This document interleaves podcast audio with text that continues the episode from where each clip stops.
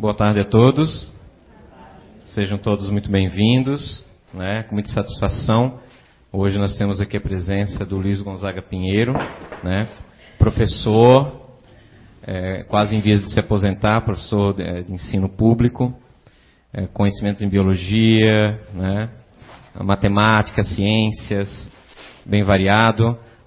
Hoje, com certeza, um dos maiores especialistas no meio espírito sobre doutrinação, sobre esses casos de obsessão, autor do livro Diário de um Doutrinador, que temos ali à frente as obras dele, autor de um, de um livro é, incrível sobre perispírito, perispírito e suas uh, modelações. A gente até usa aqui no, no, curso da casa alguns casos presentes nesse livro.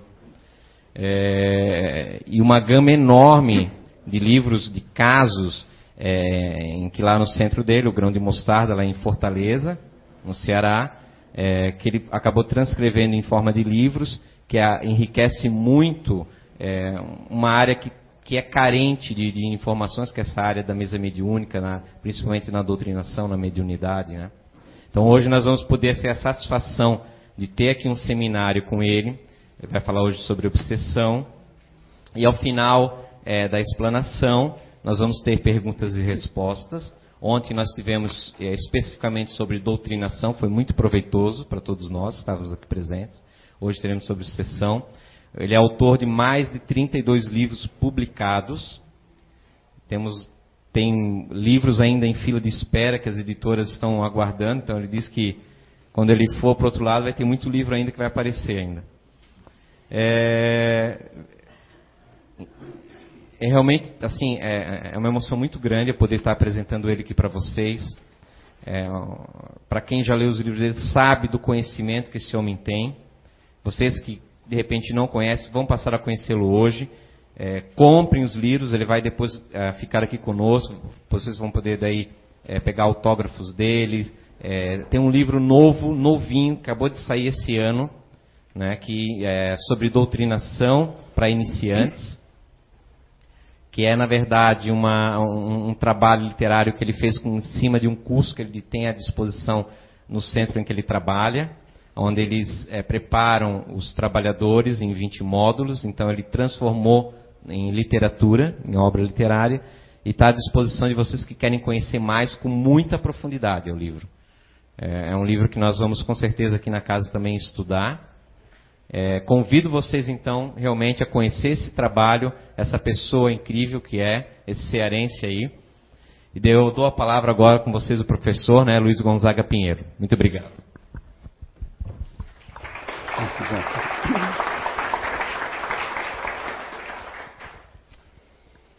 Boa tarde. Todo mundo ouvindo bem? Uhum. Bem, nós vamos conversar sobre um assunto pesado que é a obsessão. E a obsessão, ela existe desde os primeiros homens que eles surgiram na Terra. Jesus foi um doutrinador né, por excelência. Ele olhava, identificava o obsessor e sem dizer a ninguém, ele ordenava mentalmente que ele se afastasse. Os mais renitentes, ele dava ordem verbal mesmo, né? espírito imundo sai dele devido à sua moral elevada, que é isso que deve caracterizar o bom doutrinador. Né? O espírito não tinha é, nenhuma maneira de se evadir aquela ordem mental de Jesus. Coloquei aqui uma paisagem bonita para amenizar o impacto da obsessão. Aliás, a beleza foi a diretriz que Jesus utilizou na formação da terra. Porque Jesus é o engenheiro sideral que comandou a formação da terra. E ele utilizou a beleza em tudo. Porque isso aqui é o um mundo de provas e expiações. Só vem para cá espírito devedor.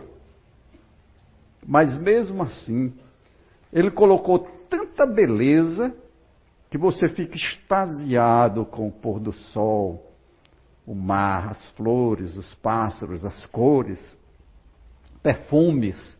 Né? E a gente pensa até que é um mundo de médio para cima. Quer dizer, se retirar os habitantes. Né? Os habitantes aqui estragam. Aí está o doutor Bezerra, que trabalha muito com desobsessão. Aliás, os nossos domingos pela manhã, né, nós tínhamos um grupo de estudos e ele solicitou aquele horário e aquele grupo para que pudéssemos cuidar de obsessões complexas, ou seja, de casos mais complicados, em que o indivíduo não tinha somente um obsessor, um perseguidor, tinha dezenas. Então precisava de um tempo mais elástico para conversar com toda a tropa, de maneiras a instalar a paz né, naquele caso. Então, o doutor Bezerra trabalha muito com isso. Um,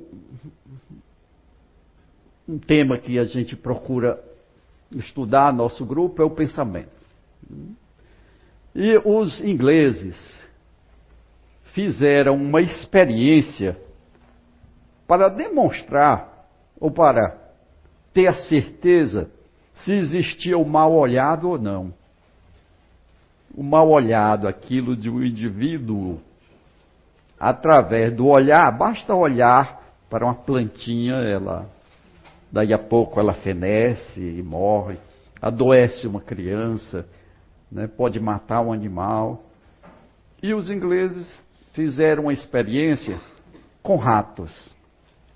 Para uma gaiola muito grande, separaram ao meio e colocaram ratinhos brancos de laboratório de um lado e ratos selvagens do outro, aqueles ratos agressivos. Então, os ratos selvagens fizeram tanto movimento de intimidação, querendo invadir o lado dos ratinhos domesticados, que eles morreram, todos eles. E quando fizeram a autópsia, as suprarrenais dilatadas, que é uma característica de uma violenta pressão nervosa emocional, ou seja, morreram de medo. Do olhar agressivo dos ratos selvagens. Então os ingleses chegaram à conclusão de que, pelo olhar, o indivíduo pode ameaçar, pode enviar, direcionar fluidos, adoecer né? e fazer muito malefício ao outro ser vivo. Essa metáfora dos combustíveis é sobre o perispírito, que é outro assunto né, que precisamos dominar quando trabalhamos com obsessão. Ou seja, explica doutor Bezerra de Menezes que quando você emite um pensamento bom no meio ambiente, aquele pensamento né, sai de você, se desprende e não deixa nenhuma nódoa no seu perispírito. Mas se você emite um pensamento mal, agressivo, né, lascivo, ele se desprende, mas deixa uma mancha no seu perispírito. Então, ele nos explicou assim: existe a gasolina de avião, que é muito volátil. Você abre aqui o recipiente, ela desaparece, ela volatiza, evapora. É o pensamento bom quando sai do perispírito. E existe o piche, a graxa, aqueles motores a diesel, que fica aquela graxa impregnada, que se você não limpar, o motor tende a parar. É o pensamento mal. Então, é isso. E como o perispírito e o corpo não querem nada de ruim, então essa, essa moda, essa mancha do perispírito, ela é jogada para o corpo. E o corpo não quer nada ruim, vai jogar para fora em forma de úlcera, gastrites, né, urticárias. Indivíduo não sabe nem de onde vem. né? mas vem dos maus pensamentos dele próprio. São as consequências, o pagamento né? da dívida que ele está cometendo.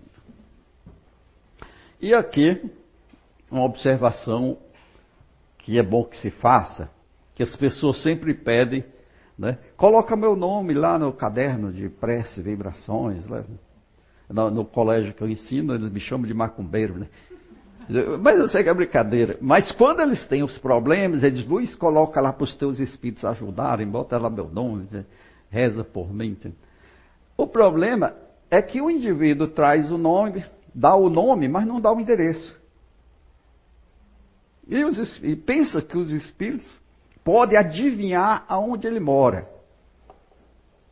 Né? E quanto a isso, tem uma, um livro do Dr. Bezerra de Menezes, chamado Dramas da Obsessão, em que ele conta que ele está orando com outros espíritos de escola, todos os espíritos elevados, pela paz na terra.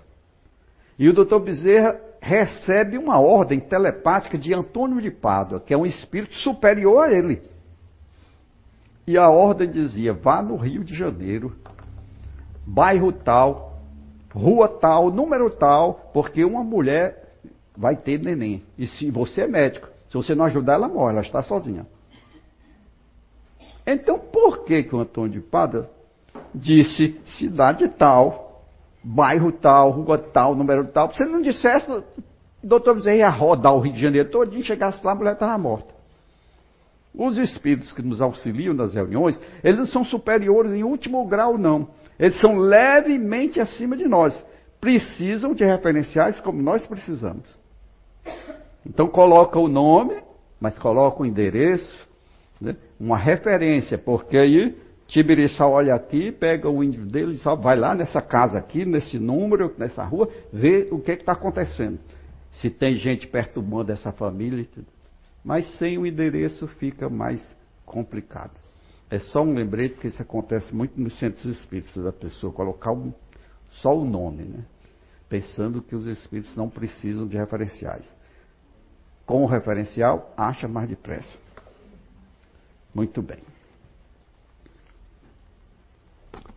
Nós temos duas definições aí sobre obsessão, ambas retiradas da codificação. Vocês podem notar que tem palavras em vermelho, destacadas, porque a gente precisa pensar um pouco sobre elas. Essa que é do livro dos médios tem. O que é obsessão? É o domínio que alguns espíritos, necessitam alguns, não são todos, alguns só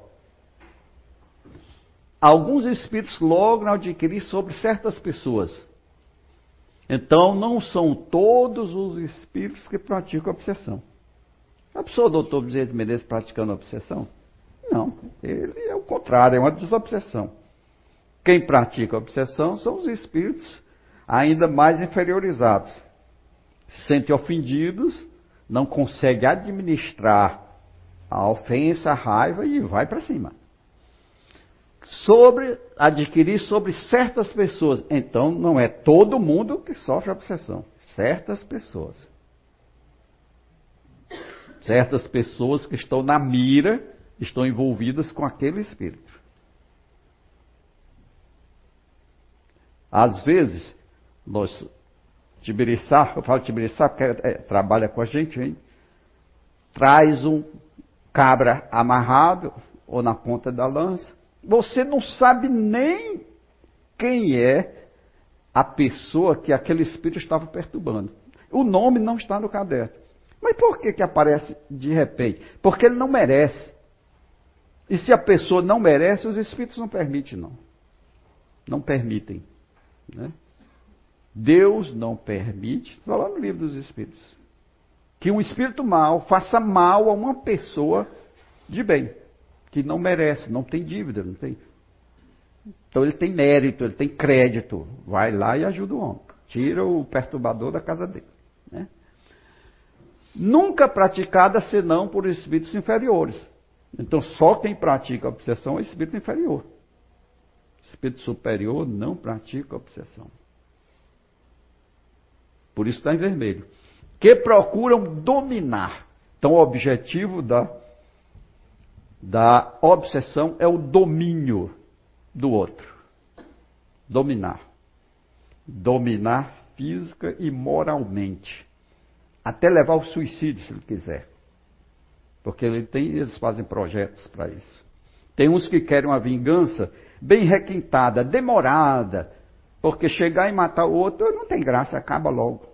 Né? Então eles querem uma coisa. Primeiro tem que sofrer, primeiro tem que perder o emprego, a mulher tem que deixar tudo, porque aquilo ele está se deliciando. O cara, não adianta, ele, ele quer ver. Ele quer estar presente. Se ele não está presente, não tem graça. Até dominar, física e moralmente. Então aí ele dependendo se o outro não tem mérito nenhum, existem muitos suicídios provocados por obsessão. E aqui embaixo do Evangelho segundo o Espiritismo é ação persistente. Essa palavra é chave. Porque o obsessor não abre. Ele é persistente. Um ano, dois anos, dez anos, a vida inteira. Para, desencarna, ele continua a perseguição lá no mundo dos espíritos a obsessão se caracteriza pela persistência. Às vezes o espírito tenta te perseguir, ali evitar que você venha à reunião mediúnica, mas você faz uma oração e tudo, daí ele desiste. Não foi uma obsessão, foi só um assédio, só uma tentativa. Ele viu que não ia conseguir nada, então ele desiste. Mas se fosse uma obsessão mesmo, desistia de jeito nenhum. Você vem para o centro espírita, ele fica lá fora. Ele não entra, mas ele fica lá fora. Depois, quando você sai, ele vai seguindo você. Se a sua casa não tiver reserva, ele entra dentro. Entra dentro, pode até dormir na cama com você. E isso, a gente viu a Ivone Pereira. A Ivone Pereira, é, às vezes, se hospedava em hotéis né? E ela conta em um dos seus livros que ela chegou no hotel em Minas Gerais e quando abriu a, chave, os espíritos desencarnados dormindo em cima da cama, tudo conversando e tudo. Que folga é essa? Não, nós morávamos aqui nessa cidade. Nós éramos moradores de rua. Sofrendo, passando fome, ninguém nos ajudava. Mas quando nós morremos, descobrimos que podemos morar aqui no hotel, aqui no luxo, aqui, tudo. ninguém vê. Então, tudo lá dos hotéis. Ó. Eu até, nesse que eu estou, eu, eu chego, ó, faço logo uma prece, se tiver algum para. Se tiver se tiver algum, leva. então, que um espírito mau. Então, espírito bom como já vimos acima, não perturba ninguém. Gente feliz não enche o saco de ninguém. Quem perturba é gente infeliz, mal amada. O cara, o cara quando está bem com a, uma vida, ama sua mulher, seus filhos, ele não vai perturbar ninguém. Então é espírito mal é que perturba os outros. Exerce sobre o indivíduo apresenta características muito diversas, cada caso é um caso, cada um tem sua história de vida, né? desde a simples influência moral, uma influência moral, ou seja, ele bota para beber, bota para ser infiel, a mulher, bota para mil coisas, ele vai pesquisar na, na, na mente do indivíduo o que é, qual é o ponto fraco dele, de que, que ele gosta. E ali ele vai pegar e vai ficar soprando ideia no ouvido dele, né?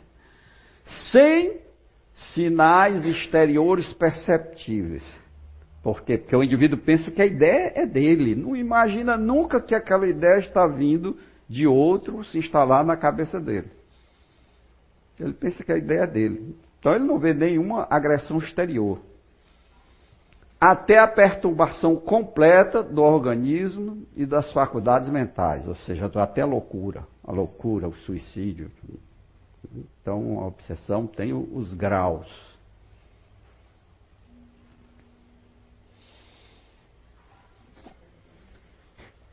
Aí está, um quadro moderno. Eu vou deixar esse no chão mesmo. Moderno. Porque o que está na codificação não tem esses dois últimos. Né? Então nós temos a obsessão, nesse quadro, o obsessor e o obsedado ou obsidiado. Tanto faz. Né? A variedade, o grau de constrangimento e a natureza dos efeitos. Ou seja, a obsessão simples é o primeiro passo, é o primeiro grau. O cara encontrou o inimigo dele. Vai examinar, né? Mas mesmo sendo uma obsessão simples, que está começando, e o indivíduo ainda pode se liberar, vai no centro espírita, faz o evangelho no lar, ora e tudo, oferece uma resistência, mas mesmo assim o grau de constrangimento, né, que nós temos aqui, né, o obsessor se impõe. Ou seja, o cara um, dá um passe e ele vai para frente. Ele, ele, se impõe. Porque ele, a obsessão é a persistência. Ele não abre. Então já vimos que é a persistência, né? E ele inflige. Quer dizer, uma coisa, é um incômodo. Ninguém gosta né, de ter um perseguidor né, que lhe siga para todos o seu local de trabalho, vai para onde você vai, tá aquela marmota ali atrás de você. Ninguém gosta. Né? E é o simples, né? O obsediado, né? A natureza do efeito é claro que é desagradável, é irritante. Ele nota, a pessoa nota.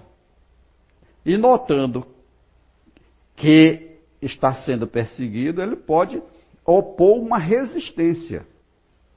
Qual seria a resistência? Que nós vimos ontem, né? Vigiar e orar. Ele vai ter que orar, Orar principalmente por, aquela, por aquele inimigo, aquele, às vezes não sabe nem se é homem ou se é mulher, é um perseguidor. Né? Só que depois que ele se apresenta, que diz, olha, eu estou aqui, eu vou te pegar. Não adianta fugir de que ele se apresenta mesmo, que é aí que identifica, né? Mas a princípio, às vezes, nem identifica. Só sente um constrangimento, né? uma irritação, algo desagradável, de que tem alguma coisa ali por perto te incomodando. Então isso é a obsessão simples. A fascinação é mais no campo da mediunidade. E é, e é pior que tem, eu acho, essa fascinação. Porque ela provoca uma ilusão no pensamento do médio. Ou seja, o obsessor, muito sagaz, vai jogar ideias do médio né? de que ele é, aquele médio, ele é muito eficiente. Ele psicografa e bota lá embaixo, Francisco de Assis. o médico fica todo orgulhoso. Você vê a mensagem de Francisco de Assis, de Dr. Bezerra de Menezes, de Miramês, mas não é. Né? E o doutrinador chama, diz, olha, Francisco de Assis é um espírito muito elevado. Tem mil ocupações. Você acha que ele tem tempo para vir aqui? para dizer uma mensagem simples dessa que qualquer espírito poderia dizer. Mas aí o obsessor joga a ideia, rapaz, ele está com inveja de ti. Não vai na, na cabeça dele. Porque você está recebendo Francisco de Assis, você está evoluindo, sua mediunidade é boa e ele está com inveja. Então, é a ilusão. Porque o, o médio sofre uma paralisia no raciocínio, o seu senso crítico, que é aquilo que de melhor a gente tem, é o senso crítico, está anulado. O obsessor faz isso com ele. Anula o senso crítico, então ele vê, olha a mensagem, senso crítico anulado, 0%, não consegue ver as falhas nas entrelinhas que estão ali, até ostensivamente ele não consegue ver. Que o obsessor tirou essa arma dele. Né? Então, o pensamento, né, paralisia do raciocínio. Muito difícil, como doutrinador, trabalhar com um médium nessas condições. E ainda tem mais: o obsessor trata de afastá-lo de todas as pessoas que possam aconselhá-lo para o bem. Então o médium tende a se afastar do doutrinador e acaba deixando o grupo. Mas deixa o grupo né, ciente de que está sendo perseguido ali pelos colegas, que tem inveja dele. Ele não, não cai na real. Engraçado que no livro dos Espíritos tem, ó, pode uma pessoa por si mesma afastar os maus espíritos e se liberar do seu domínio? E o Espírito diz: sempre se pode sacudir um jugo quando se tem a vontade firme. E quando é que se tem a vontade firme? Ainda lá no começo, porque aqui o raciocínio está paralisado, aqui a, a, vontade está paralisada. Como é que o cara vai sacudir o jugo se a vontade dele está na mão do obsessor, o pensamento paralisado, o senso crítico anulado? Não dá mais, aí ele precisa de ajuda. Então isso aqui é verdade, mas é verdade lá na simples. Para o resto, precisa de ajuda do centro espírita urgente. Subjugação física ou moral, ou as duas juntas. Né? Então o obsessor domina mesmo, domina. No, no livro dos médios tem uma situação em que um indivíduo Sempre que viu uma mulher na rua, ele se ajoelhava e pedia a mulher em casamento. Ele sabia que estava fazendo um papel ridículo, mas ele não conseguia não fazer aquilo. Ele sentia uma dor nas pernas tão forte que ele tinha que se ajoelhar. E ainda pedir a mulher em casamento. Um estranho. Isso por imposição do obsessor dele. Era uma dominação física, porque ele era obrigado a se ajoelhar, né? E pode ser as duas, moral. Então existe aqui uma paralisia da vontade. A vontade está na mão do obsessor. Se existe uma paralisia da vontade, como é que vai sacudir o jugo? De jeito nenhum, não dá. Aí é centro espírita tem que ir para um centro espírita e uma equipe, equipe boa, cuidar do caso. Nem toda obsessão tem cura. Porque às vezes os, os instrutores espirituais não permitem a saída do obsessor, porque o camarada vai ficar bom e vai fazer pior. Às vezes aquele inimigo é um freio para ele. Para ele não, não se perder ainda mais ainda ele leva para o resto da vida aquela companhia. Obsessão física. Né? A gente chama de poltergeist, que é uma palavra alemã que quer dizer espírito batedor. Aí são efeitos físicos. Né? Os livros caem toda a prateleira, as roupas no varal pegam fogo, aquelas coisas que você vê em, em filme. Né?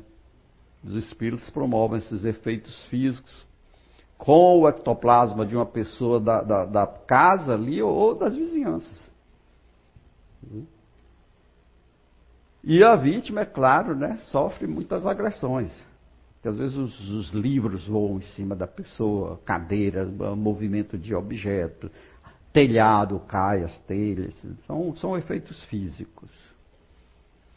E a possessão, né, o espírito aí invade o corpo e o corpo vai dizer, agora é meu. O espírito faz assim. Pega o, o, espírito, digamos eu, tira o meu espírito e vem ele toma de conta do meu corpo. Engraçado é que o Kardec não acreditava nisso. Nós vamos ver depois, né? Mas, posteriormente, na revista Espírita ele escreve um artigo, né, um caso de possessão da senhorita Jolie. Então ele já diz um caso de possessão. A possessão é isso, o espírito toma de conta, se apossa do corpo do, do, daquele a quem quer perseguir. Não pelo resto da vida, porque aquele corpo está ligado por um laço fluídico ao perispírito. É intermitente, passa uma semana, né? entrega o corpo, depois toma de novo. O Hermínio Miranda tem um livro chamado Condomínio Espiritual, na, na qual uma jovem, e isso acontecia com 17 entidades com essa jovem. Eu, eu, cada dia ela parecia uma pessoa diferente. Por isso que é condomínio. Sa saía um espírito, entrava outro.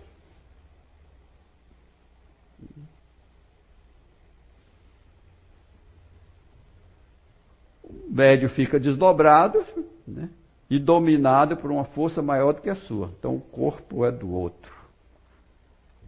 Um caso desses é contado pelo Filomeno de Miranda no livro Grilhões Partidos. É um caso da Segunda Guerra Mundial. O capitão Santa Maria vai dirigindo, né, vai comandando uma equipe de soldados para lutar na guerra da Itália. E no dia da batalha, um soldado chega para ele e disse: Capitão, eu sonhei que eu ia morrer nessa batalha. Eu não posso morrer porque eu sou arrimo de família. Eu sustento minha mãe e a minha irmã em Salvador. Se eu morrer, elas vão passar fome. Eu queria que o senhor me deixasse ficar atrás.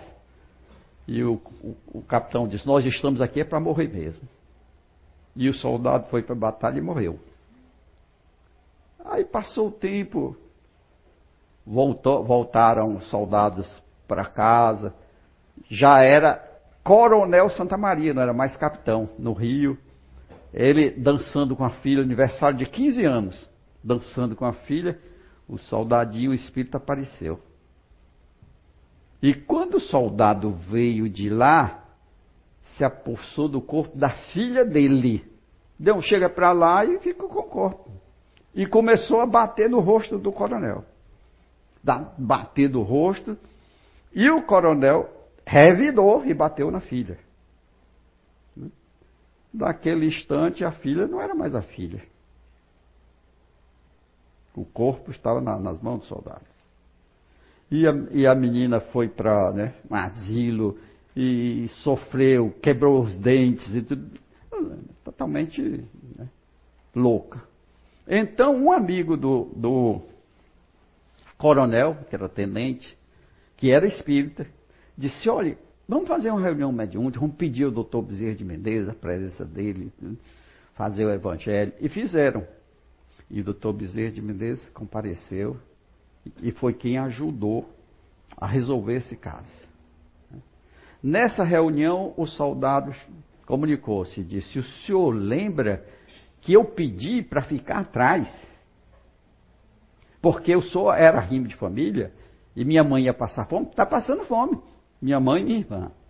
Se o senhor quer, quer a filha de volta, o senhor vai comprar uma casa para minha mãe, vai trazer para cá minha mãe e a minha irmã e vai ajudar a sustentar.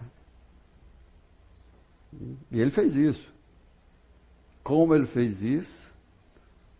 A filha, depois de dois anos, né, desse processo, voltou à normalidade. O soldadinho entregou o corpo, saiu. Você pode ficar pensando o que, é que a filha tinha com isso, não era o pai que tinha raiva. Mas no, no drama do passado, os três estavam envolvidos, né? a filha também. Porque sem uma dívida, sem dever, ninguém vai sofrer um, uma prova tão séria dessa. Então, na possessão é isso. É a posse do corpo. Às vezes chega no centro espírita, vem amarrado no sertão, vem amarrado com corda mesmo, amarrado. Né? Processo. Chega para para serem tratados. E aí estão as obsessões complexas. Que é, a gente chama de aparelhos parasitas, né? Mas é que os espíritos já dominam a tecnologia e implantam chips do perispírito. A gente fica pensando, mas espírito com chip. Um cientista que domina isso, quando ele morre, ele não perde o conhecimento, não. A morte não transforma nem santo nem demônio. A pessoa fica sendo quem é, com seus conhecimentos integrais, amando a quem amava, odiando a quem amava. Não muda. E se o cara não era peça boa, Assim que chega lá, aqueles espíritos do, do mal recolhe logo aquele indivíduo, acolhe logo, diz, olha, pai, vamos trabalhar comigo, que oferece mil vantagens. E ele vai trabalhar, fazer o chipzinho e tal, tudo para implantar no perispírito do outro e ali provocar doenças sem que a ressonância magnética, ou seja, lá que teste se faça, detecte alguma coisa, não detecta. Novamente aqui o Filomeno de Miranda conta o caso de um rapaz que era perseguido por um espírito. E mas o rapaz foi para o centro espírita, né? Posteriormente. Mas antes, o rapaz é desdobrado, ou seja, quando ele sai do corpo, o espírito, ele é aprisionado, é levado para um laboratório no mundo espiritual, fazem uma cirurgia no crânio perispiritual dele, abrem, botam uma célulazinha fotoelétrica gravada, ordenando que ele se suicide. Então, quando ele acordou, ele ficava ouvindo a voz: você vai se suicidar. Aquela coisa dele se suicidar. Então, os espíritos já entraram na época da tecnologia há muito tempo. O Filomeno Miranda diz que esse livro, que esse caso, é, o, o livro é de 1970, mas o caso aconteceu em Salvador em 1937. Em 1937, portanto, os espíritos já dominavam a tecnologia. Nós estamos né, quase um século defasados, atrasados com relação a eles. Então eles sabem muito mais do que nós.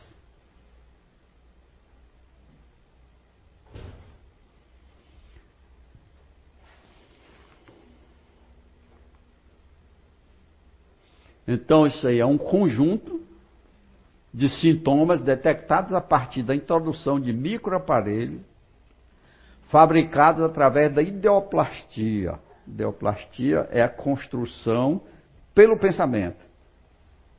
Que os espíritos fazem assim. Aqui, para construir um prédio desse, precisa de engenheiro, precisa de um arquiteto para fazer o desenho, precisa de pedreiro, de servente, de pintor, de carpinteiro. É uma equipe toda para fazer isso. O mundo espiritual não é assim com a mão, não é a mente e o fluido. O espírito age com a sua mente sobre o fluido e fazem cidades inteiras, não precisa de trabalhar com a mão. Então eles projetam um aparelhinho desse e criam com a mente. E o fluido universal, né, modificado. As coisas são rápidas. Isso aqui é ideoplastia pelo obsessor no sistema nervoso do perispírito do obsidiado.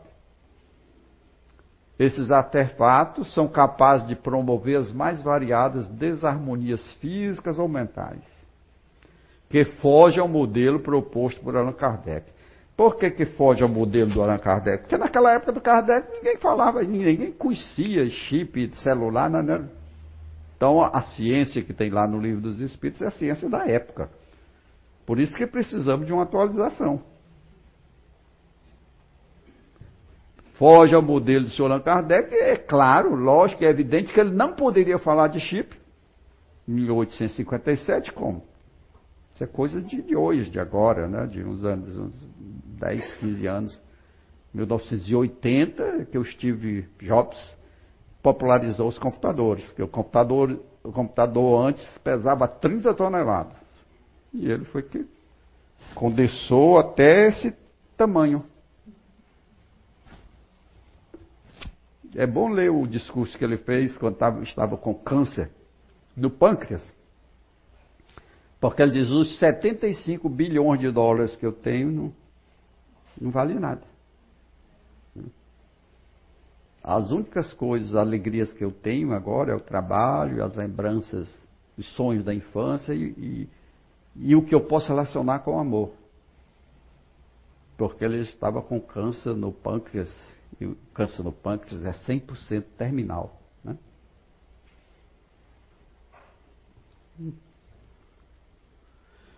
Então, as causas. A principal causa é a vingança. Por isso é que Jesus diz: reconcilia-te com o teu inimigo enquanto estás a caminho com ele. Ou seja, tu tem aqui na terra o teu vizinho, alguém que tem raiva, procura ajeitar logo antes de desencarnar. Procura resolver as pendências agora. Né? Com a sogra, com, com sei lá quem for.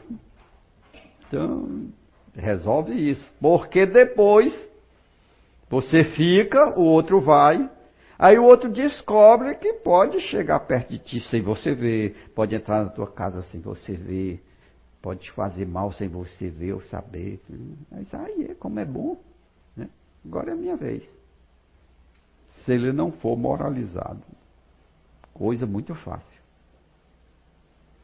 E Jesus, como Jesus era sábio, né? Jesus pensava milênios na frente.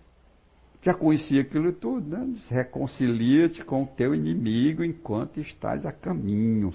Porque senão depois ele te entrega ao juiz. Então a vingança é o mais comum. Hoje, existem muitos escravos, que foram escravos aqui no Brasil, trazidos a ferro da, da África, que ainda estão procurando os feitores e os donos de fazenda. Porque tiveram os olhos furados, foram queimados, foram para o tronco, apanharam e desencarnaram, não conseguiram perdoar, estão atrás ainda de vez em quando surge um no centro espírita para doutrinador conversar. Tem a vingança. Outra é a inveja. Ninguém é digno de inveja, ninguém. Acabei de falar do Steve Jobs, né?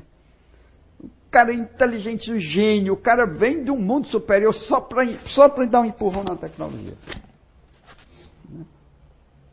Mas é a prova de que todo, toda a fama, todo o talento, todo o dinheiro, não adiantava nada. Você viu? Todo mundo achava a Xuxa uma beleza, que eu tinha inveja, as mulheres inveja da Xuxa, algumas mulheres tinham inveja. Quando a mulher chorou dizendo que foi estuprada, aí você vê que um ser humano comum, né, que sofre como qualquer outro, então ninguém é digno de inveja, sabe por quê? Porque todo mundo tem a sua dorzinha própria e particular. Quando não é uma dor física, às vezes é uma dor moral que dói muito mais. Né? É um remorso, né? é, é uma culpa, é uma coisa, às vezes o cara não sabe nem definir, mas sente, mas dói. Então ninguém é digno de inveja nem da beleza. É, é, porque nós não nos preparamos para as perdas. Ninguém se prepara para as perdas, nem a perda da beleza, nem do dinheiro, nem da saúde, nem dos entes queridos. Você não se prepara. Aí quando chega, pronto, está morto. Existem cursos de educação para a morte no mundo todo. Não sei por que, aqui é a coisa tão difícil. Então, quando a morte chega, todo mundo se apavora. Mas a morte é a coisa mais comum que existe. É o final do ciclo. Na biologia você aprende. Todo ser vivo nasce, cresce, reproduz e morre. Daqui uns tempos vai aumentar. E reencarna. Quando descobrir a reencarnação. Mas por enquanto, e morre. Né? Então é isso. A gente não se prepara para isso, né? E, e, e engraçado que lá no livro dos médios tem médios invejosos. Kardec colocou médios invejosos que se mostram despeitados com o maior apreço dispensado a outros médios que lhes são superiores. Ou seja, o médio recebe ali doutor Bezerra e outros. Que é isso? Só ele e eu. Só vem suicida, só vem obsessor. Aí fica despeitado com inveja do outro. Então, né? então ó, tem gente que tem inveja do sucesso, da beleza do outro. Né? E isso é um perigo.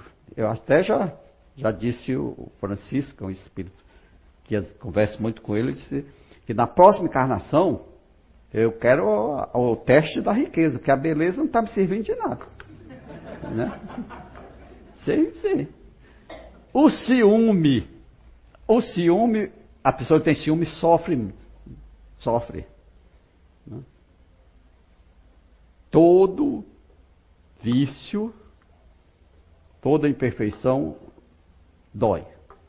O amor também dói. Mas o cara que tem ciúme, ele sofre. Ele vê, a mulher está, vai para a missa, né? está se maquiando, passando batonzinho, o cara fica pensando, para mim ela não faz isso. Que, aí tem coisa, né? vai para mim. É, é o ciúme. Não deixa o indivíduo, ou masculino ou feminino, ter paz, sossego. Ele está sempre pensando né, que o outro está com planos, planejamentos de trair. E foi o trabalho de Jesus, foi esse. Jesus veio para ensinar a gente a sofrer menos. Porque aí você sofre. O orgulhoso sofre, o ciumento sofre, o egoísta sofre. Por que Jesus veio ensinar a sofrer menos? Porque se você não tem esses defeitos, você não sofre. Se você não é ciumento, você não vai sofrer aquelas agruras que o ciúme causa. Se você não é egoísta, não é orgulhoso, você não vai sofrer todos os males decorrentes desses vícios. Por isso que Jesus era zen. Perdoar 70 vezes, sete vezes. Aliás, a gente perdoa não é por causa do outro, não. A gente perdoa para manter a nossa integridade psíquica. Porque enquanto eu não perdoo, eu sofro. A mágoa dentro de mim vai sofrer. Quem guarda mágoa sofre, sofre muito. E quando eu perdoo, a mágoa desaparece. Então eu perdoo para manter a minha integridade psíquica, o meu bem-estar, para me ficar zen. Então, a opção pelo bem, infelizmente, quem opta pelo bem tem a oposição do mal. Por isso é que os centros espíritas são tão perseguidos. Os médicos são perseguidos. O doutrinador, principalmente, que eles pensam que se derrubar o doutrinador, o grupo se acaba e não se acaba. Né? Então, eles vão fazer o possível para fechar essa casa. E, ou, e qualquer outra. Que trabalhe pelo bem. Porque para eles, quanto pior, melhor. Eles gostam do caos, é da confusão. E quem vai trabalhar pela paz, né, pela concórdia, é claro que eles não vão gostar disso. Então, o que eles puderem fazer para o médium não comparecer, o doutrinador não comparecer, bater o carro, eles vão fazer. Já vi dezenas de vezes chegar o cabra amarrado, o índios atrás, e o está manda limpar tudo, limpa a casa dele, limpa o carro, limpa tudo, porque ele bota artefato em todo canto para distrair a pessoa, bater o carro tudo para bota, eles fazem tudo isso.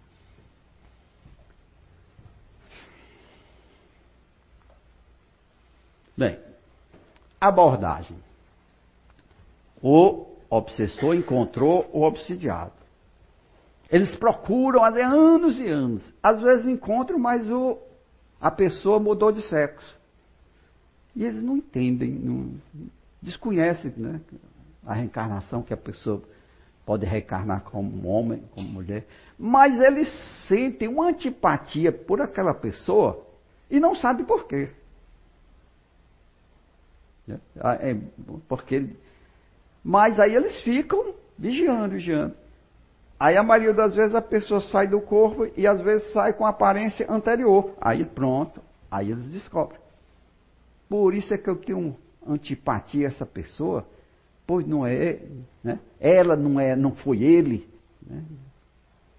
Descobre, mas cedo ou mais tarde, porque né, existem é, é, é, linhas magnéticas que ligam o ofensor ao ofendido, os dois. Né? Quem briga né, forma um plug com o outro.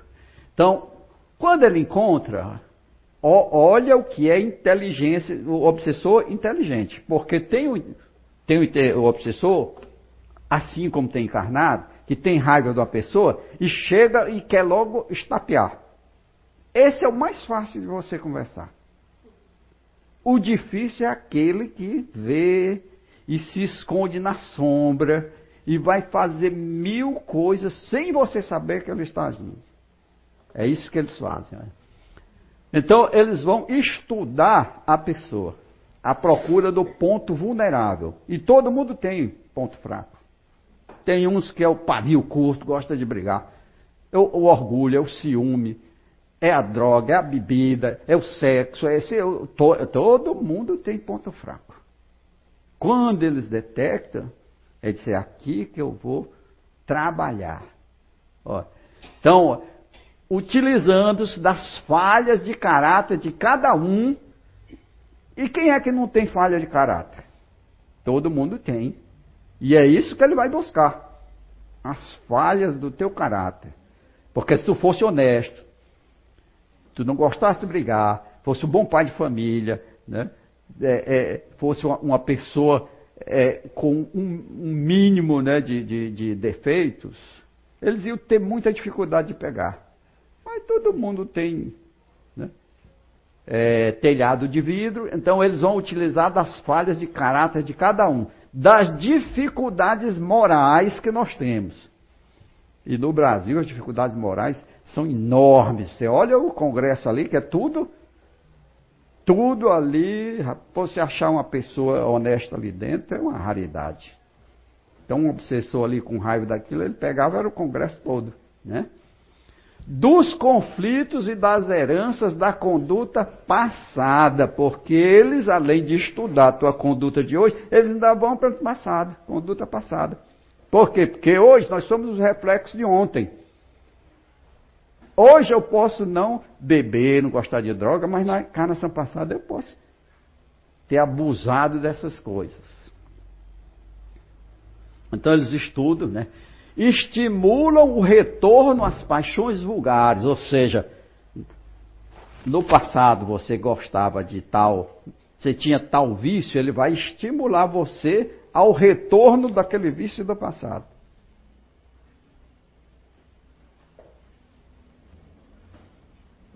É. Intensificando o cerco atirando-lhes pessoas desequilibradas. Então, no trabalho, sempre tem um chato, ele vai pegar o chato para te teleguiar o chato para te atormentar. Se tu, o vizinho, tu não se dá bem com ele, ele vai aproveitar esse vizinho para te atormentar.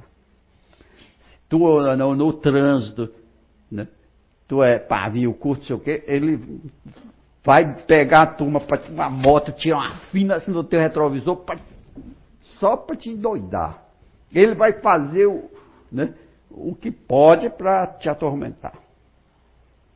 Então, é, porque ele vai atirar pessoas desequilibradas. Até dentro da casa. Da casa com seis, sete pessoas, geralmente você não se afina com todas elas. Porque na reencarnação vem ali, né? Muitos dos que nós somos desafinados para poder haver uma, né, uma harmonização hoje. Então eles vão descobrir tudo isso para não deixar a paz ser instalada. Né? Que possam atordi-los com seus apelos vis, a sua psicosfera mórbida, a presença desagradável e tóxica. Né? E aí tem um arsenal danado, né? O ciúme, a inveja, a cólera, o alcoolismo, sexo, desregrado, tudo eles vão usar, vasculhar a tua vida.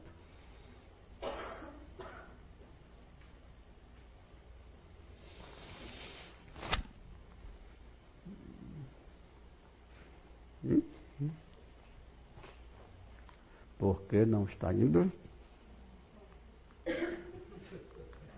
O obsessor pegou, foi? Ou é a pilha? Não, aqui deve ser a pilha. Hum? Pois é. Isso aqui, né? O mundo é cheio, né?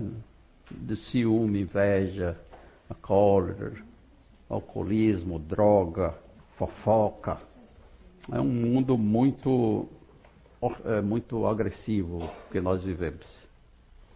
Existe um farto material muito abundante para os obsessores aproveitarem.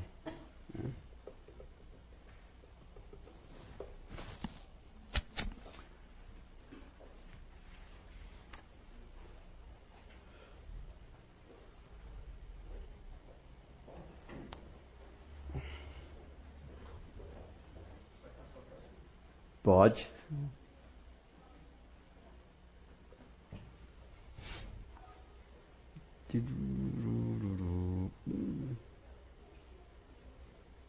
Isso aí é, é a abordagem ainda, né? Tá.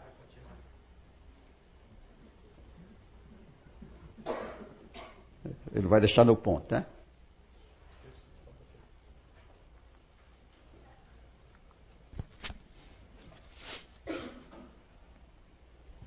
Ele fosse supersticioso, ia pensar que foi um obsessor, né? Mas a tecnologia tem, tem isso, né? A nossa tecnologia não é perfeita ainda.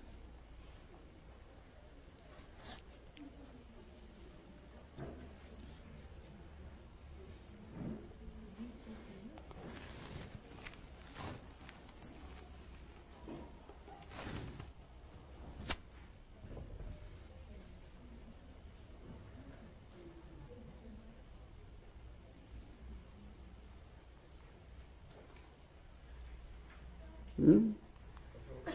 Abordagem, pronto. Aí está. Né? O camarada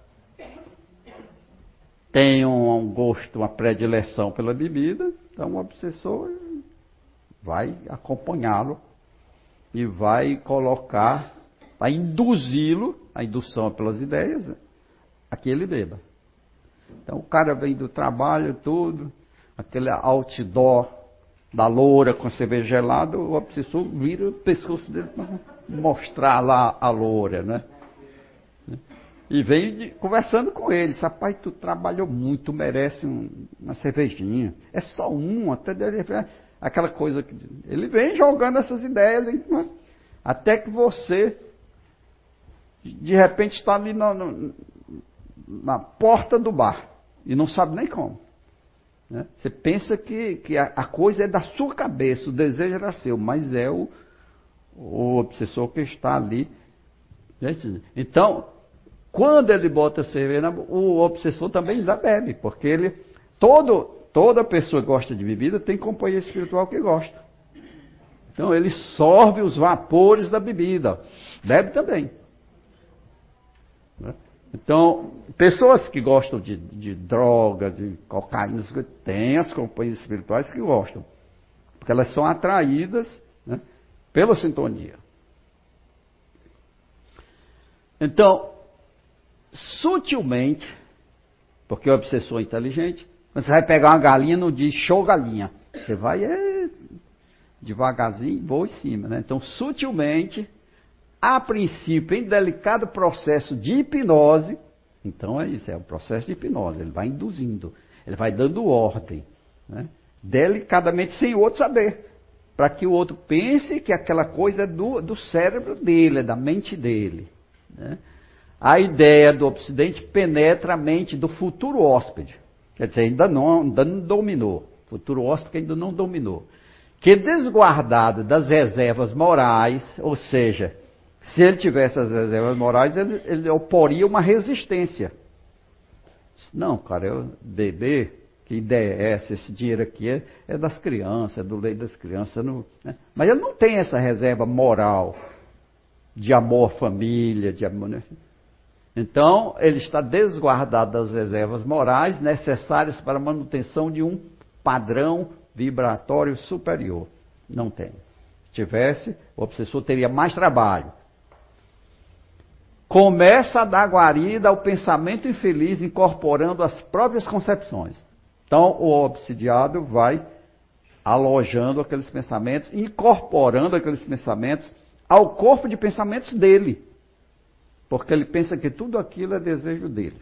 Não desconfiou ainda que existe alguém induzindo a que ele proceda daquela maneira. Ele ainda não descobriu que está sendo perseguido.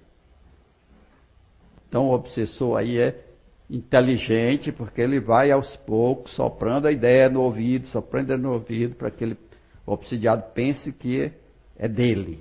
Né? E isso aqui eu coloquei porque os médios neófitos têm essa dúvida. É, é, tem medo de pagar mico, então tem uma ideia né? e ficam se recusando a passar aquela ideia E o comunicante querendo falar e o médium com medo de, de, de ser da própria cabeça dele, de, de pagar um mico. Né? Então, como conhecer se a ideia é minha ou não? Então está lá no Evangelho, Sócrates, conhece a ti mesmo.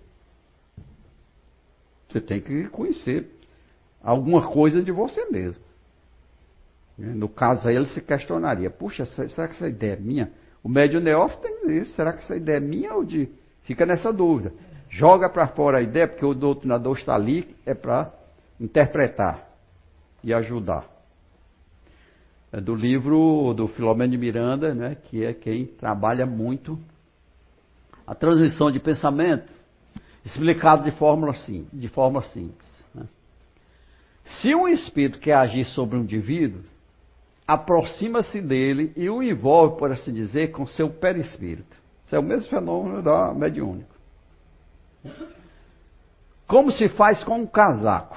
Então, no fenômeno mediúnico, o, o espírito não precisa entrar dentro do corpo do médium, não precisa sequer tocar no ombro dele, nem sentar no colo, não. Basta se aproximar. Quando se aproxima, forma-se uma atmosfera fluídica no qual os pensamentos já são trocados e, a, e as sensações. Os fluidos de ambos se interpenetrando faz com que os dois pensamentos e as duas vontades se confundam. É o obsessor age assim e é o mesmo que acontece no fenômeno mediúnico. O comunicante se aproxima do médio e quando chega perto forma essa atmosfera fluídica onde os pensamentos e as sensações são passadas. É uma coisa fácil. Porque se não fosse fácil, já pensou, o comunicante teria que fazer um curso para poder se comunicar na reunião mediúnica. E a maioria deles nunca se comunicou na reunião mediúnica. O instrutor espiritual diz: olha, não precisa fazer nada. Quando você chega perto, você já vai entender o pensamento dele e ele vai entender o seu. Se fosse uma coisa complicada, o comunicante teria que treinar e né, fazer um curso para poder se comunicar. Não é. E é o mesmo fenômeno aqui. O obsessor chega perto do obsidiado, que é, que é um médio, né? e ali os pensamentos, um já lê o pensamento do outro. Só que o obsidiado não sabe. Mas o obsessor ali já retira da mente dele tudo o que quer saber. Né? É, e o espírito pode então se servir desse corpo como do seu próprio. Segundo, né, sua vontade, fazendo falar, escrever, desenhar, isso no fenômeno mediúnico. Né? E aqui a, a dúvida que está falando dos médios, né, tem essa dúvida: será que o pensamento é meu, será que não é? Então, o fenômeno mediúnico é semelhante lá ao, ao obsessor quando começa, né? A perseguir. Basta chegar perto do outro, já os pensamentos já começam a trocar. Um sabe o que a cabeça do outro tem e outro. Uma maneira boa do médium se vigiar é a sensação. Um espírito bom nunca causa mal-estar no médium. Se ele está sentindo mal-estar, é porque a companhia que está perto dele não é né, um bom espírito. É aquela coisa da árvore boa né, dá bons frutos.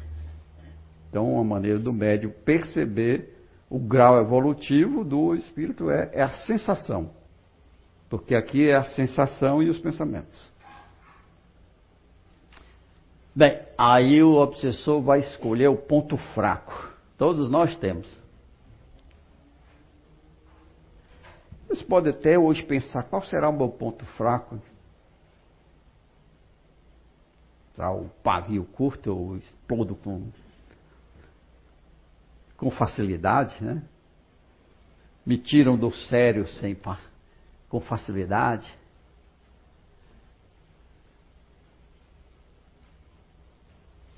Bem, isso aqui é um texto do livro do André Luiz, em que o Silas vai ajudar a uma família com né, problema de obsessão, com o André Luiz. Né? E, mas o Silas não chega para o obsessor e vai acusando, oh, você está perturbando a família, não. Ele chega na casa e vai conversando com o obsessor como se fossem velhos amigos. E vai conversando e fazendo amizade ali. E o obsessor, ganhando uma certa confiança, intimidade, né? ele pergunta, o, o Leonel pergunta, né? Mas por como é que vocês conseguem manejar essa, esse cara? O que vocês dizem, eles fazem. Entendeu? E o obsessor diz: ó, aprendemos na escola dos vingadores que todos possuímos, além dos desejos imediatistas comuns, em qualquer fase da vida, um desejo central, ou seja, o um ponto vulnerável. Esse obsessor sabe mais do que os espíritos sabem. Olha a aula que ele está dando aí. Nós, e eles aprenderam nas universidades lá, né? Chama Escola dos Vingadores. Todos possuímos, além dos desejos imediatistas, temos muito desejo, né? De bem-estar, de, né, de ir para a escola e trabalhar. Nós possuímos um desejo central. Uma coisa que nós gostamos mais. Às vezes não confessamos, mas nós, existe uma coisa, é, da predileção nossa? Que a gente pensa, às vezes, várias vezes naquilo durante o dia. E aquilo não passa despercebido para o obsessor. É isso que ele está dizendo. Ó. Um desejo central, ou tema básico, dos interesses mais íntimos. Por isso, além dos pensamentos vulgares que nos aprisionam, aprisionam a experiência, emitimos com mais frequência os pensamentos que nascem do desejo central. E o obsessor vai pegar esse desejo central seu, que nos caracteriza Pensamentos esses que passam a constituir o reflexo dominante da nossa personalidade. Quer dizer, a verdadeira aula de psicologia que o obsessor está dando ao, ao Silas, que é o instrutor. Desse modo, é fácil conhecer a natureza de qualquer pessoa. Em qualquer plano, através das ocupações e posições em que prefira viver. Então é isso. É a, a história do ponto vulnerável que ele vai procurar.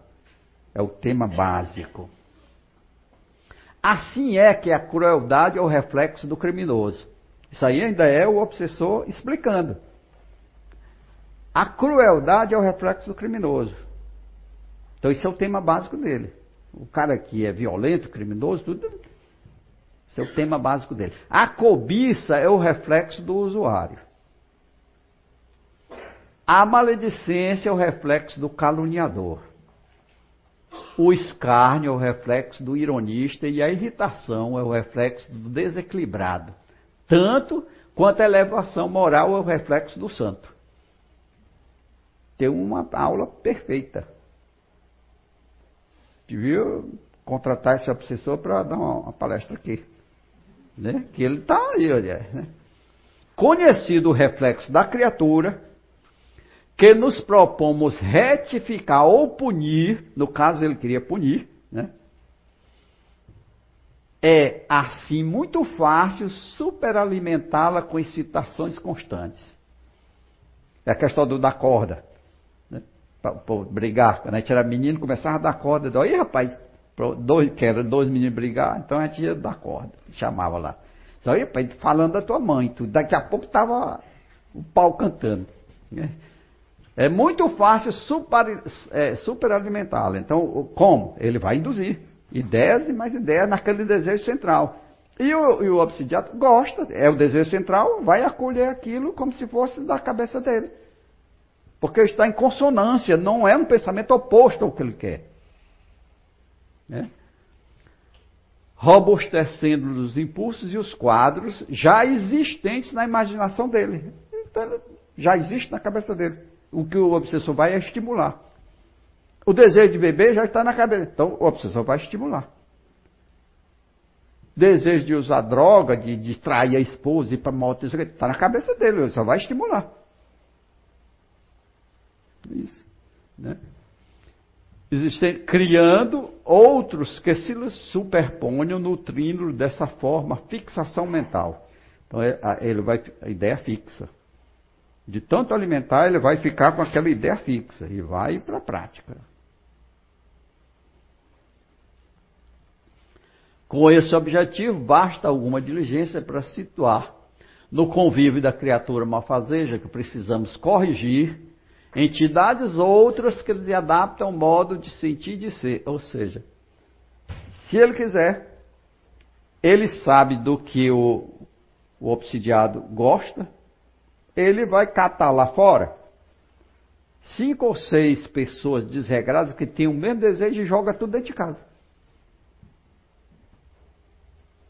Então aquela casa fica né, hospedando cinco, seis inimigos da paz do, doméstica. Por quê? Porque está em sintonia com aquela pessoa, com o desejo central daquela pessoa. E uma casa com cinco, seis perturbadores, imagina aí como é. Se você não aprenderem nada hoje, mas aprenderem o que o obsessor disse, é muita coisa aqui, assim, né? É, onde estamos? Ao modo de sentir de ser, quando não possamos por nós mesmos, a falta de tempo, criar as telas que desejamos. Você ele diz, se eu não tiver tempo de fazer isso, eu cato lá fora pessoas que façam isso. Muito fácil para eles. É, com vistas aos fins usados por intermédio da determinação hipnótica. É como se fosse uma hipnose, uma lavagem cerebral. É aquela ideia, até aquela ideia, estou martelando, martelando, até a realização. Né? Através de semelhantes processos, criamos e mantemos facilmente o delírio psíquico ou a obsessão. Que não passa de um estado anormal da mente subjugada pelo excesso de suas próprias criações, a pressionarem o campo sensorial infinitamente acrescidas de influência direta ou indireta de outras mentes desencarnadas ou não. Do livro Ação e Reação. Essa aula aí do obsessor está lá.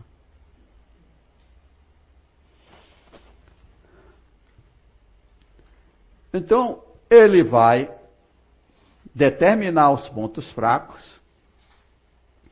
Se ele se achar né, é, em desvantagem ou quiser ajuda, ele vai fazer aliança com os justiceiros, como ele diz, aprendendo na escola dos justiceiros. Essas escolas, o cara chega lá, eu quero me vingar de fulano de tal. Faça um projeto, o cara faz o projeto do jeito que ele quer. Um projeto de vingança, para durar um ano, para levar o suicídio para isso. Né? Ele vai introduzir enfermos no lado obsidiado, como o obsessor disse na palestra, né? Seis pessoas que têm o mesmo desejo central dele, eu vou jogar aqui, ele não vai nem notar, vai se sentir é rodeado de amigos, porque todos eles têm o mesmo desejo. Né? Aqui o problema da nanotecnologia, que eu já citei que o livro foi escrito em 70, mas a ocorrência foi em 1937. Né? da célula fotoelétrica gravada, ordenando que a pessoa se suicidasse. Né? E existe a perseguição durante o sono físico, seja, a pessoa vai dormir, quando o espírito sai do corpo, o obsessor está ali no pé da cama, manda peia. Peia mesmo, de chicote, de, de, de, do jeito que a turma apanha aqui. Aí ele corre para dentro do corpo. De novo, é pesado dele. Depende da técnica que o obsessor quiser perturbar, né? Introdução de objetos no corpo da vítima. O Herculano Pires estudou muitos casos em que as pessoas tinham no calcanhar arame, prego, grampos. E no calcanhar suporta o peso do corpo, né? Tinha que cortar, fazer cirurgia e retirar. E conversando com os espíritos na reunião, os espíritos diziam, não, né? ele, ele, nos perseguiu muito. É, é um fenômeno de transporte. Eles transportam uma coisa de lá de fora para dentro do corpo. É só um fenômeno de transporte.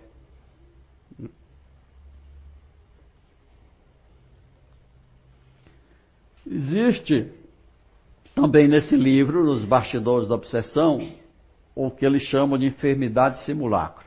Ou seja, o, o, o espírito vai no, no, num lar de Hansenianos, Hanseníase chamava de lepra antigamente, né? e tinha uma jovem lá, no meio dos doentes. E o Manuel Filomeno de Miranda, construtor, o instrutor vai explicando, aquela jovem não está doente. Ela pode ficar porque está no meio dos doentes, mas ela não tem ranceníase. Ela tem uma enfermidade simulacra, ou seja, o obsessor que está perto dela está fazendo os sintomas da ranceníase aparecerem no corpo dela, mas ela não está com a doença ainda. Então ele provocava a dormência, da, né, que é a característica da ranceníase. Então ela estava com enfermidade simulacra, ou seja, com uma imitação daquela enfermidade. É, a desarmonia familiar, isso é, é, né, se existe alguém ali que não simpatiza muito com o obsessor, então o obsessor vai pegar para aquela pessoa perturbar constantemente. Né? O apavoramento, ou seja, quando sai do corpo, o espírito está lá para apavorar. Só que o espírito aí modifica o perispírito para se parecer com um demônio, né? chifre, aquelas coisas, com vampiros, com dente, para apavorar. Porque o perispírito ele é moldável ao pensamento. O espírito pode modelar o seu perispírito para se parecer com outra pessoa, parecer com um vampiro, com um animal. As induções hipnóticas, que são comuns, e a introdução de formas pensamento, ou seja, os espíritos, na magia negra tem muito isso, eles criam aranhas, cobras, tudo com o pensamento e enchem a casa com aquelas coisas horrorosas que os videntes veem. Os, os médios desdobrados para ver como estava a casa, a casa estava um pandemônio.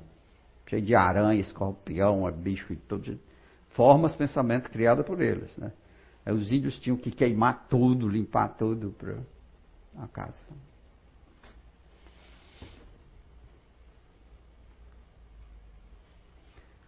Bem, como a obsessão aprofunda mais, o obsessor rouba energias vitais do obsidiado e devolve energias ruins, deletérias. É um duplo prejuízo. Então ele já vai enfermar, adoecer, vai ficar fraco, vai ser roubado as suas energias vitais, né? e devolve energias ruins que se acumulam em seu perispírito. E esse perispírito, cheio de fluidos vitais ruins, vai, como não quer nada ruim para ele, vai jogar para o corpo. E o corpo vai aparecer doenças. Aí joga isso para fora em forma de doença. A gente chama de somatização.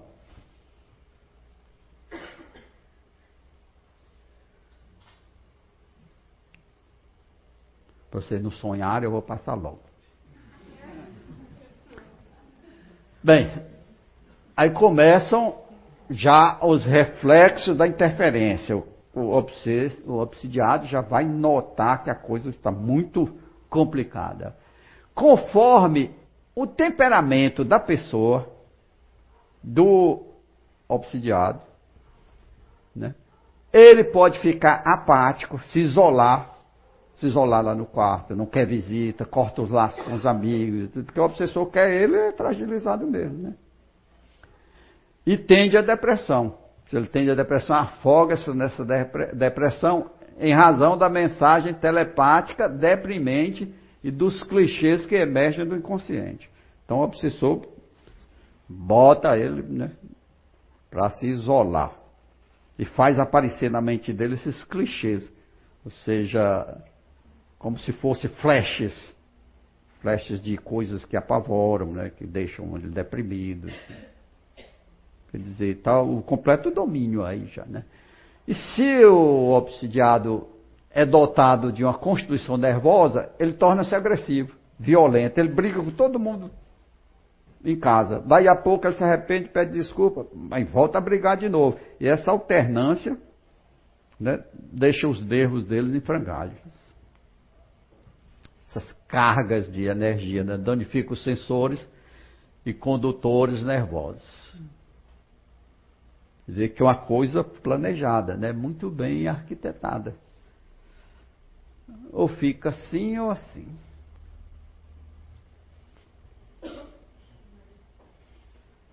Passam direito, direto, né? E como é a convivência com esse obsessor?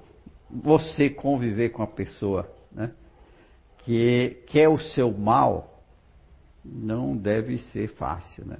Às vezes você tem uma pessoa que não se afina bem no trabalho, você já fica né, evitando, faz curva para não, não, entrar em atrito.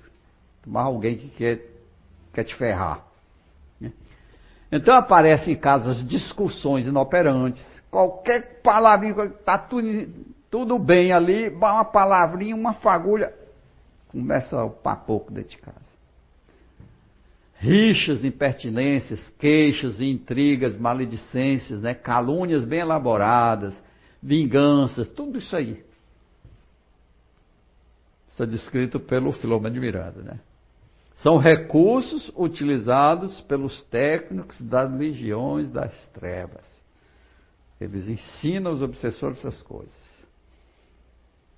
Eles ministram cursos aos obsessores sobre isso chega até ao mestrado, a um PhD, né, só de como se vingar. Isso que eu falei ontem. Isso que foi de ontem. O que falta em geral obsidiado é a força fluídica suficiente. Ou seja, o obsessor está roubando os fluidos vitais dele.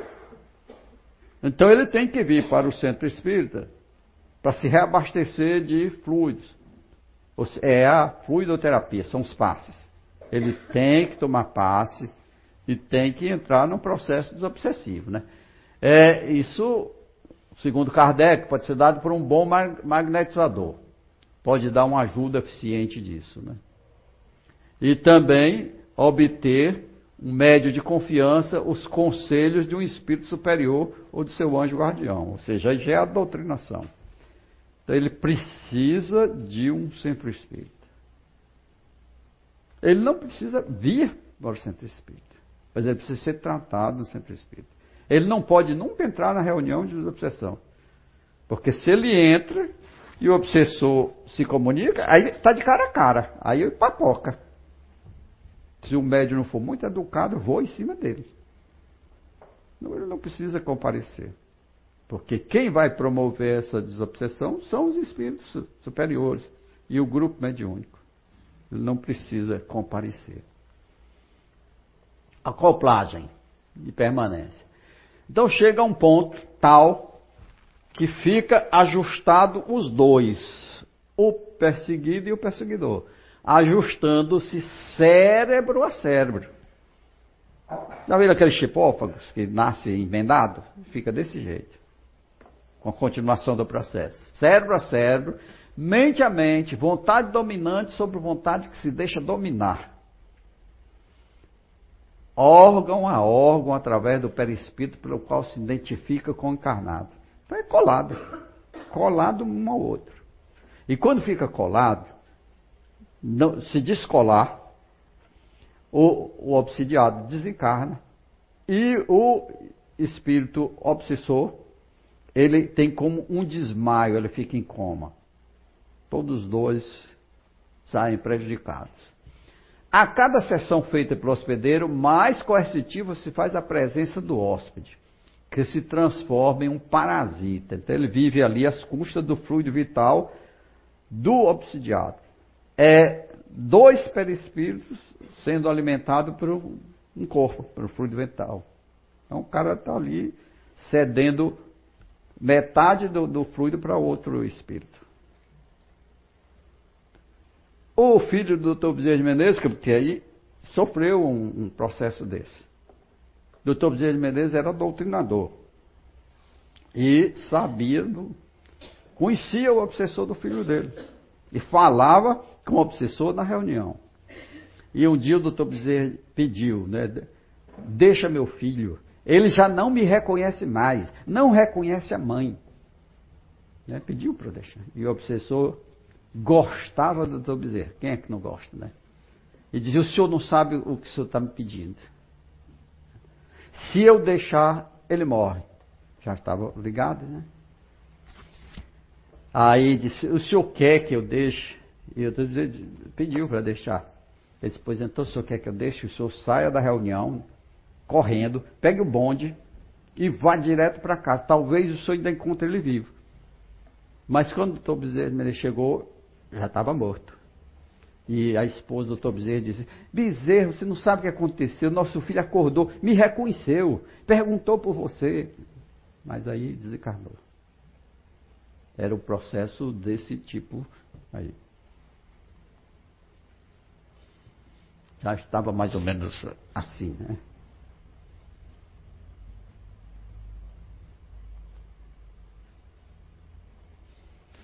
Bem, toda e qualquer obsessão é sempre o resultado da anuência, consciente ou não, de quem a sofre. Ou seja, não é inocente o obsidiado. Ele permitiu. Ele foi um fraco. Ele cedeu. Ele não opôs resistência, deixou chegar aquele estado. Então, é sempre o resultado da anuência. Ele deixou, permitiu pelas falhas morais dele, né? pela acomodação. Porque nós temos que lutar pela nossa saúde física, moral, espiritual, até unhas e dentes, né? Por debilidade moral do encarnado que não lhe antepôs defesas, ou por deficiência de comportamento que propicia o intercâmbio, em razão da preferência psíquica que lhe apraz, ou seja, tem obsidiado que não quer se livrar da obsessão. Porque gosta da, da, do procedimento do obsessor. Se ele gosta de beber e o obsessor também gosta, então um quer se livrar do outro.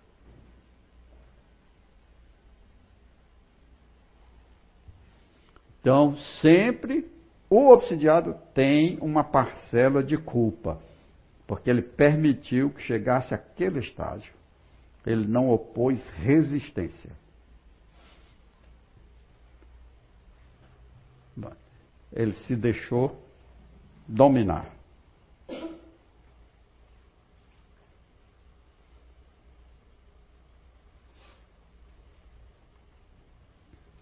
O tratamento é agir sobre o ser inteligente, ou seja, é a doutrinação, com o qual se deve falar com autoridade. E aí vem o problema do doutrinador, é esse, é a autoridade moral que ele tem que ter. Porque se o obsidiado notar que ele não tem essa autoridade, diz, quem é você? Foi o que aconteceu aqui com um, um amigo que eu tinha, Mário. Ele queria ser doutrinador.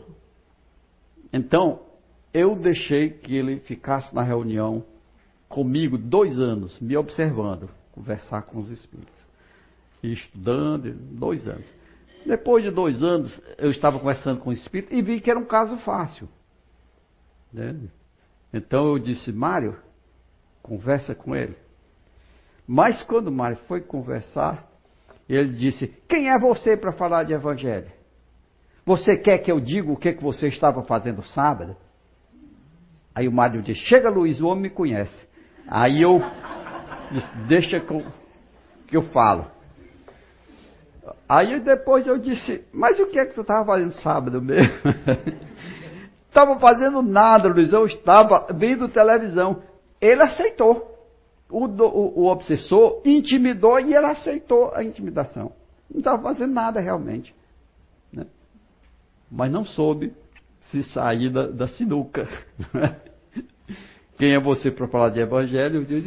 Né? Então, você deve convencer o espírito vingador a renunciar dos seus maus intentos. Isso é que é a doutrinação. Né? Despertando para a modificação de hábitos e atitudes.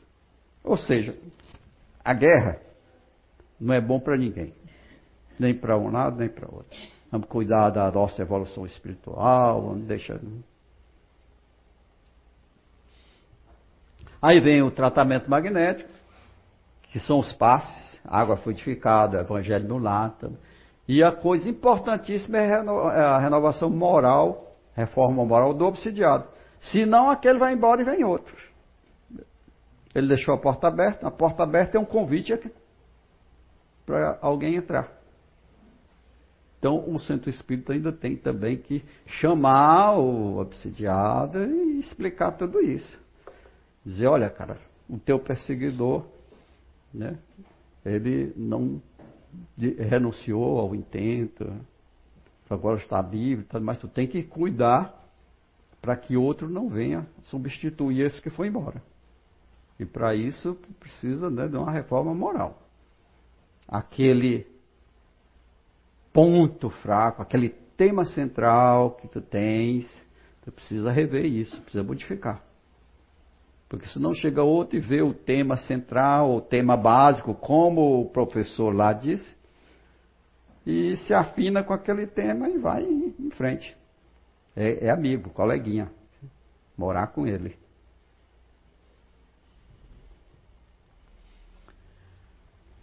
Bem. O Kardec não acreditava em possessão. Aí é um histórico. Na pergunta ali 4, né? Em 1857, você vê, né? Que o Kardec não acreditava. Se não há possessão propriamente dita, ou seja, coabitação de dois espíritos no mesmo corpo, em 1857, lá no Livro dos Espíritos. Em 1861, Dava-se outrora o nome de possessão ao império exercido. Ele ainda não acreditava. Mas, aqui, na revista espírita, né, ele, né, dissemos que não havia possesso no sentido lugar. Ele já muda de ideia aí. Nós dissemos que não havia. Porque ele escreve um artigo, um caso de possessão, senhorita Juri. 1863, ele admite que a possessão existe. E escreve na revista Espírita o caso da possessão aí da senhorita Julie. Quem quiser pode ver lá né, na 1863. E aí, no, no 1868, ele reafirma a existência da possessão. Né? Na obsessão, o espírito atua exteriormente, né? com a ajuda do seu perispírito que se identifica com o encarnado. Né? Na possessão, em vez de agir exteriormente, o espírito atua, atuante se substitui, ou seja, dá um chega para lá no espírito do obsidiado e assume o corpo, substitui. Né? Por assim dizer, o espírito encarnado toma-lhe o corpo para domicílio, toma o corpo para domicílio. O corpo agora é meu. Só, cara, tu perdeu o corpo para mim, agora é meu. Só vou devolver daqui a um mês. Né? É, o corpo para domicílio, sem que este, no entanto, seja abandonado pelo dono, pois que isso só pode se dar com a morte, ou seja, né? o cara fica por ali, está ligado pelo laço né? fluídico. Mas é uma curiosidade, para a gente ver que existe né? a possessão. E aí uma pergunta, um bom espírito pode exercer uma possessão? Pode não? É, ele pode. Um bom espírito pode exercer uma possessão. Doutor Bezerra faz isso com o Divaldo. É, no, na, na internet tem. E você pode ver esse fenômeno. Na, na prece final, o doutor Bezerra faz a prece final, o Divaldo Franco assume a posição de um velho e a voz de um velho.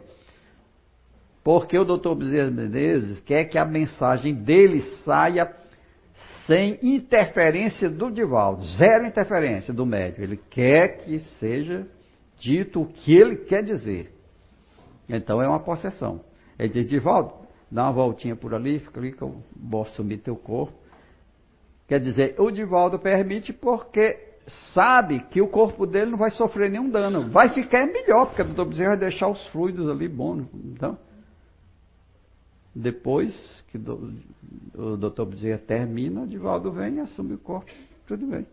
Prejuízo nenhum. É uma possessão. Então, um bom espírito pode, né? Desde, isso acontece quando o espírito não quer interferência do médium. Quer que a mensagem dele saia limpa, transparente, do jeito que ele, que ele quer dizer. Né? Agora, quando o espírito é mau? O espírito possessor, as coisas se passam de outro modo. Ele não toma moderadamente o corpo, ele arrebata, ele diz, dá um chega para lá.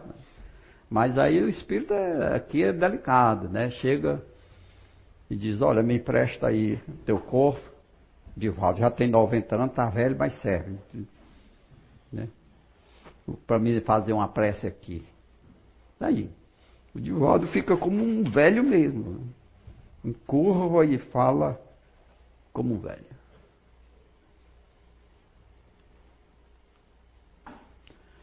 Bem, estamos terminando. Uma notícia boa. O Código Internacional de Doenças, esse item aí, define o estado de transe possessão como perda transitória de identidade. Ou seja, a ciência já admite a possessão, a existência da possessão.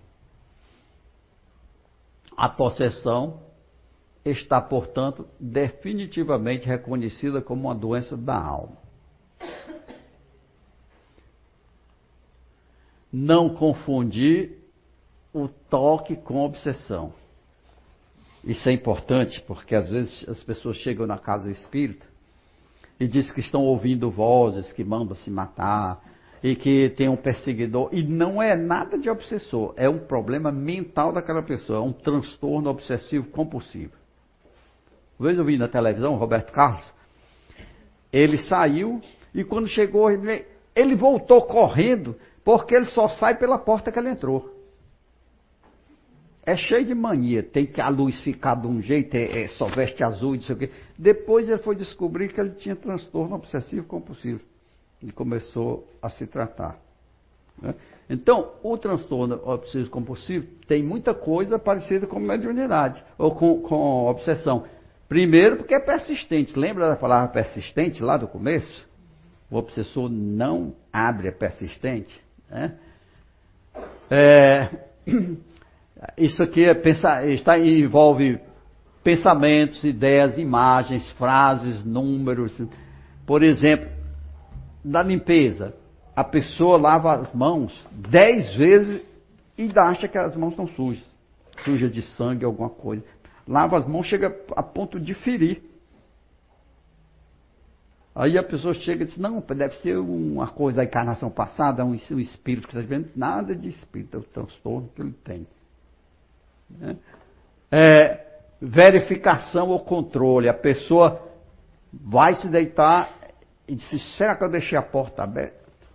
Vai lá e está fechado. Daí a pouco, puxa, será que eu deixei a porta? Faz isso dez vezes.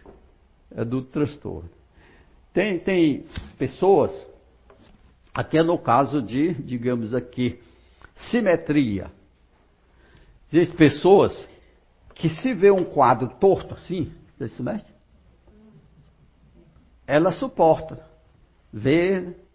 Mas quem tem transtorno, pode estar o presidente aqui, ele se levanta e chega aqui e ele ajeita, porque ele não suporta ver uma coisa que está fora do eixo. Simetria. É o transtorno obsessivo compulsivo, é a simetria. Tem a de contagem, de ordem, né? alinhamento, é vários, né? até de rezar.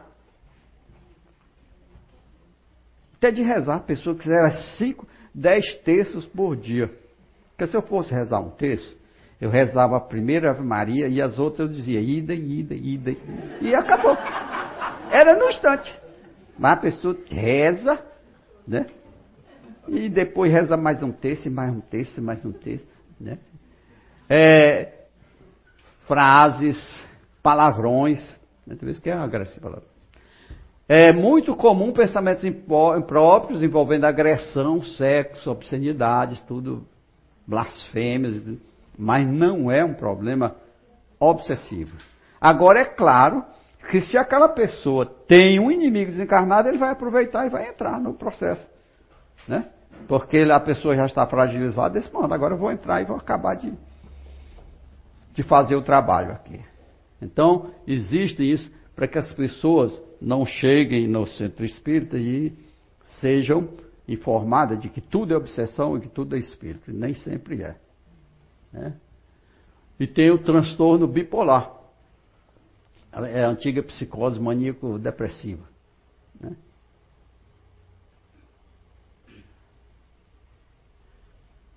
Esse filme, Uma Mente Brilhante, É a história do matemático que ganhou o prêmio Nobel de Economia, John Nash. Ele tinha essa, essa doença. O, o, apartamento dele era uma, uma zorra. Ele, ele, ele, tinha uma, ele pensava que era um, um agente secreto, né, que estava envolvido com o processo da guerra, tudo coisa da cabeça dele. Quando ele chegou na, na universidade, no andar de cima, ele via, ele via vultos, vulto de uma menina, de, um, de uma mulher. Então os vultos mandaram, não gostaram assim de um, de um birô, mandaram ele jogar lá embaixo, e ele jogou, tacou o pé, quase mata o povo lá embaixo. Né?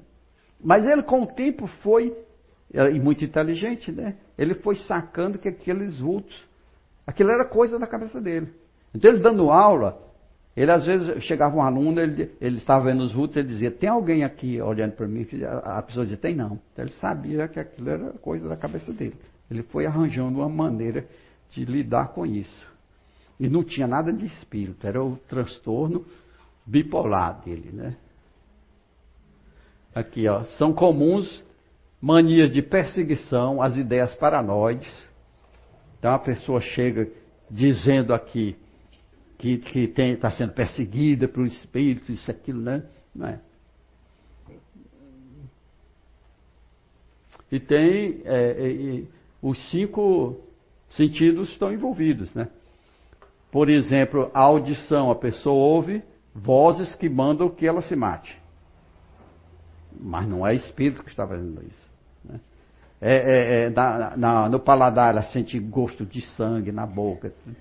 É, é, é, relacionado com a visão, ela vê vultos, isso não tem nada com mediunidade nem obsessão. É da doença. Para a gente saber que existem enfermidades, doenças, cujos sintomas se assemelham muito com alguns sintomas da mediunidade. E, e é bom a gente saber. Né? E o último é a síndrome de Tourette. É mais em crianças. Né? É, é, eu assisti uma, uma americana psicóloga falando com cinco crianças que tinham essa síndrome. A, criança bate cabeça na parede, ela né, se corta, ela diz nome feio, ela, ela é agressiva, dá cotão, aí se acalma. Daí a pouco começa tudo de novo. Se acalma, daí a pouco começa tudo de novo. Então a psicóloga perguntou, né? Você realmente não pode parar de fazer isso, não? De tacar a cabeça na parede. É a criança deu uma explicação que eu achei formidável. Que ela disse, né? É como se eu tivesse um homenzinho aqui na minha cabeça que me perturba sem parar até que eu entre em acordo com ele. Ou seja, o homenzinho fica dizendo, taca a cabeça na parede, taca a cabeça na parede. Aí quando ela taca a cabeça na parede, aí, se acalma momentaneamente. Mas daqui a, a pouco, taca a cabeça na parede. Taca... Eu achei a explicação da criança formidável, né? Que ela dizendo, é, não, eu não posso parar, que é como se tivesse um homenzinho aqui na minha cabeça que manda fazer isso. E ele fica mandando, mandando, mandando, até que eu faço. Quando eu a cabeça na parede, melhora. Mas aí depois começa tudo de novo. Né? Aí estão os, os que têm a síndrome. São capazes né, de, de assustar todo mundo. Olha aquela no cinema lá, lá cheio de trejeito. Tem que ter...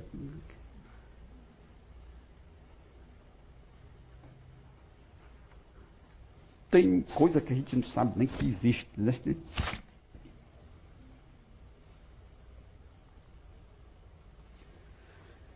Muito bem, mensagem final para a gente conversar.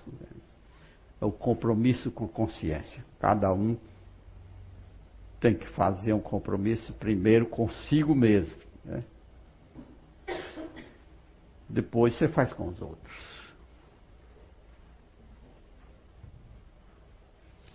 Não há compromisso mais eficiente e duradouro do que aquele que firmamos com a nossa consciência. Se queremos realmente mudar, transformar, crescer, evoluir, temos um, um encontro obrigatório com ela. Por isso, prometamos a nós próprios. Ao acordar pela manhã, farei o possível para estar preparado para o compromisso que assumi com a espiritualidade maior. E prometo a mim mesmo que apenas algo inadiável e de relevância extrema me afastará desse compromisso. Durante o dia, removerei qualquer obstáculo humanamente possível para honrar a minha palavra e não decepcionar aqueles que confiam no meu desempenho. Ao permanecer na sala mediúnica, ficarei em silêncio, em oração, ou lendo algo produtivo para meu espírito. E quando a reunião começar, esforçar-me-ei para ser um instrumento fiel a Deus honrando e louvando através da eficiência do meu trabalho. Sairei da sala mediúnica como entrei, sem comentar situações desta ou daquela entidade, mantendo minha discrição e respeito pela dor alheia. Se por acaso tiver que faltar a minha obrigação moral ou seja, ao trabalho que deveria desempenhar naquele dia, comprometo-me a recuperar esse tempo oferecendo-me para realizar outra tarefa na casa espírita, restituindo a minha consciência, restituindo o que devo à minha consciência. Durante minha vida, prometo a mim mesmo estudar a faculdade mediúnica que me foi confiada como instrumento evolutivo sempre tentando aperfeiçoá-la e torná-la mais produtiva e confiável. Para mim, a prioridade número um em minha vida será honrar meus compromissos.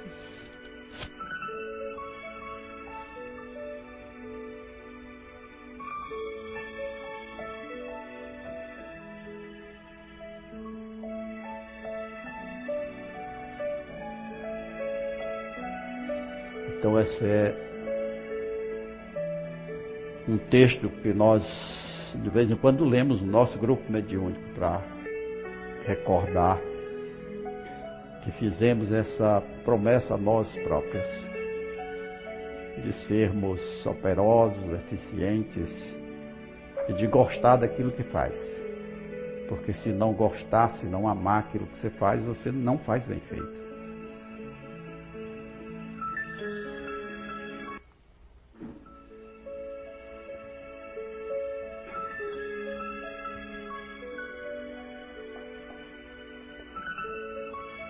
Estamos prontos para as perguntas.